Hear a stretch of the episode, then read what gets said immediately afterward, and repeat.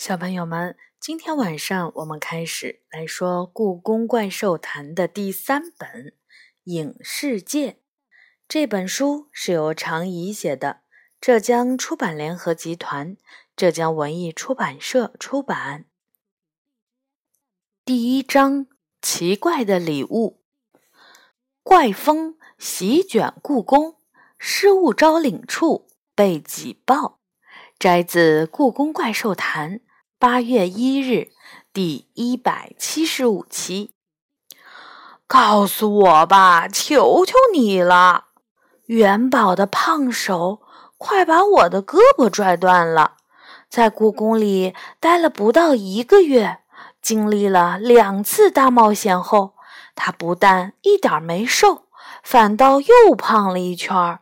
难道是员工食堂的饭菜太好了？为什么我和杨永乐怎么也吃不胖？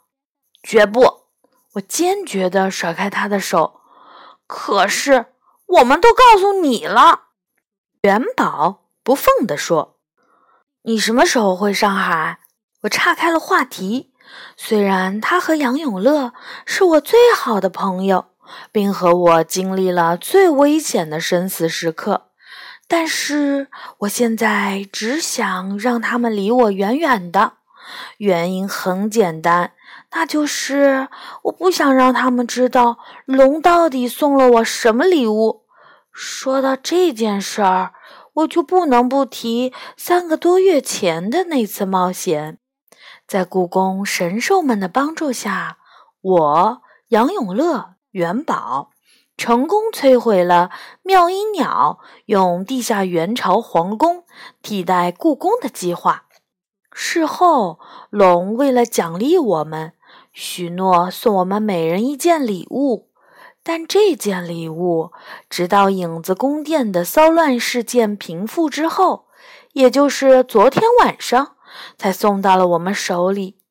于是今天一早，杨永乐和元宝就跑来找我，问龙送了我什么礼物。说实话，就像元宝说的那样，的确有点不公平。他们一开始就把龙送了什么礼物告诉我了。送给杨永乐的是一只极光号角，水杯那么大，白色的。如瓷器般光滑，据说它是用极光兽的独角做成的。极光是生活在北极的稀有怪兽，它头上的独角发出的声音可以召唤其他的怪兽。杨永乐一直得意地举着它，几次要求演示给我们看，但我提醒他。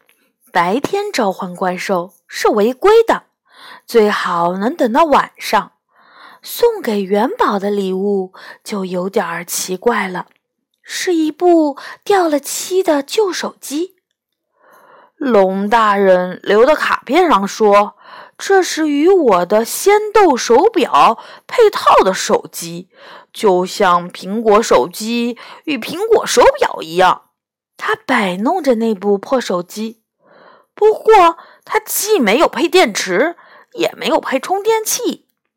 打开看看，我挺好奇。元宝摇摇头：“我试过了，没电，打不开。那它有什么用？不知道。”元宝叹了口气。龙大人说：“让我自己去想办法。”他还说：“他很想知道。”科学是不是能帮我解决这个问题？你没觉得龙大人这是在嘲笑科技吗？没电的科技产品就什么都不是，他是不是这个意思？杨永乐有点生气地说：“有可能。”元宝低下头，很快又抬了起来。不过我不会这么认输，我打算自己研发配套的电池和充电器。一定要让他明白，不光魔法能够创造奇迹，科学也能。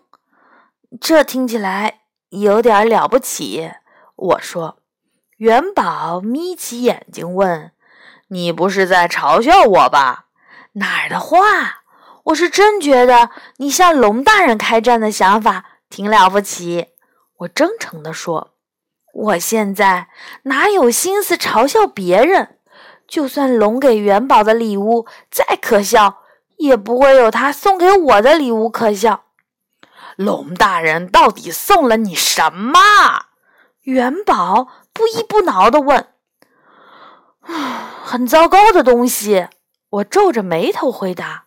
“你们最好还是不要知道。再破也不会比这部手机还破吧？比那还糟糕。什么东西能比这破手机还糟糕？”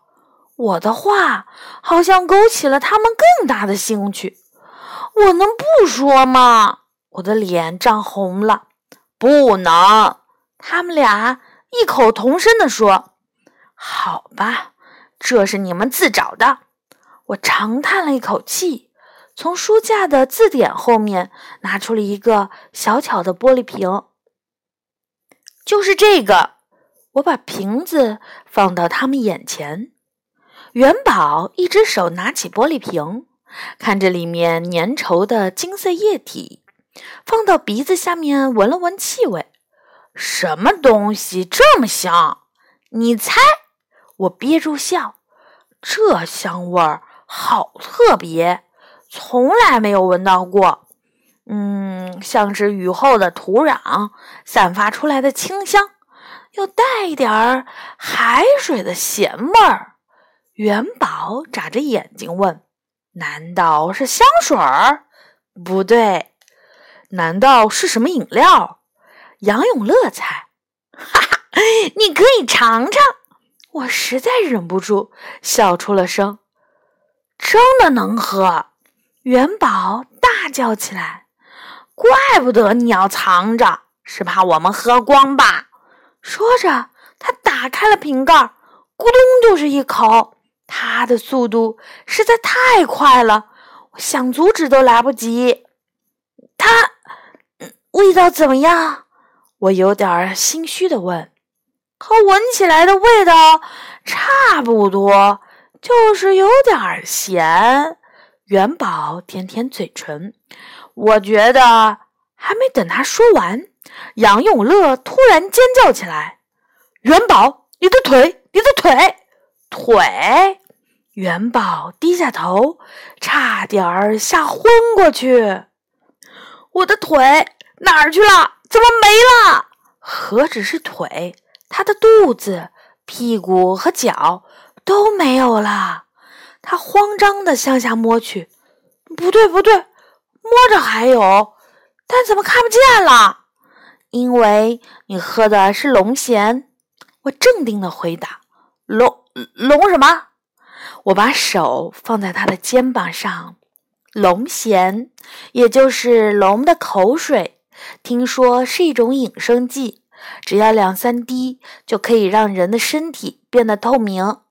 龙的，龙的口水。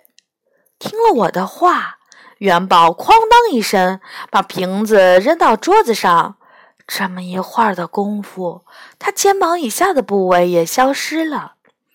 你不是在开玩笑吧？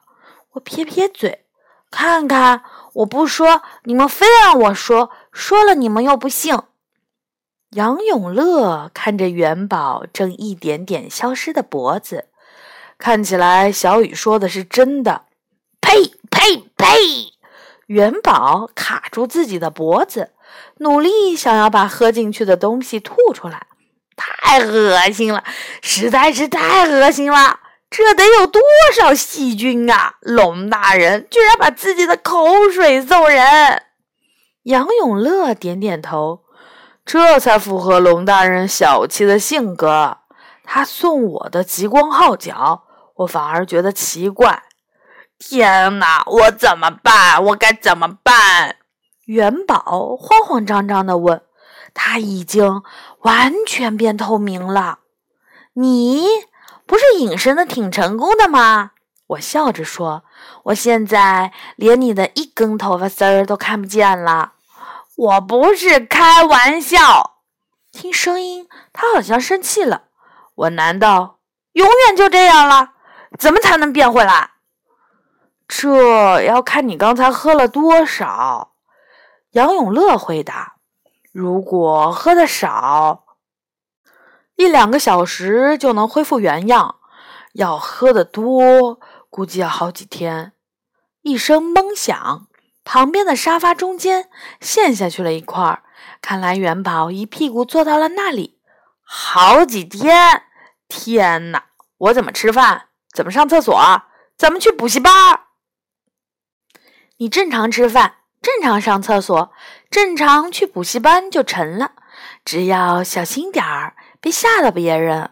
我说，我还挺羡慕你的，上课睡觉都不会被老师发现。我要是你，就把这周要考的英语卷子全部偷走，给 Mrs. 王一个措手不及。Mrs. 王是暑假补习班里面最严厉的老师，他最喜欢做的事就是考试。羡慕？那你也喝呀？元宝一点都不上当，我绝不喝龙的口水。我一个字儿一个字儿的说：“绝不，这太恶心了。”我猜说话时，元宝一定用眼睛狠狠地瞪着我。不过幸好我看不见。窗外忽然刮起了狂风，传来了呼呼的声音。妈妈办公室的窗户被吹得咔咔作响。好大的风啊！我跑过去关上窗户。你没看天气预报？今天气象局发布了大风蓝色预警，说最大风力会达到七级。杨永乐望着窗外说：“七级风！”我把脸贴到玻璃窗上。北京很少有刮七级风的时候，院子里树叶儿被风吹得胡乱飞舞。刚刚开花的蔷薇，花瓣如漫天大雪般散浮在半空中，好像有什么奇怪的东西掉下来了。空荡荡的沙发上传来了元宝的声音：“在哪儿？”我问。“就在那儿。”隐形的元宝拼命想要指给我们看，可是我们完全不知道它指在哪儿。能不能描述一下方位？杨永乐耐心地问：“好吧。”元宝叹了口气：“就在你们正前方，右边四十五度角的位置。四十五度角，对我这种数学不太好的人来说，他这样说几乎等于白说。”哦，我看到了。杨永乐指着几个大花盆的后面，在那儿。我顺着他的手望过去，一个白乎乎的东西倒在了树叶里，那形状像是一个人。好的，小朋友们，这章呢就这样结束了。下一次我们会来说第二章，来自未来的预言。小朋友们，晚安。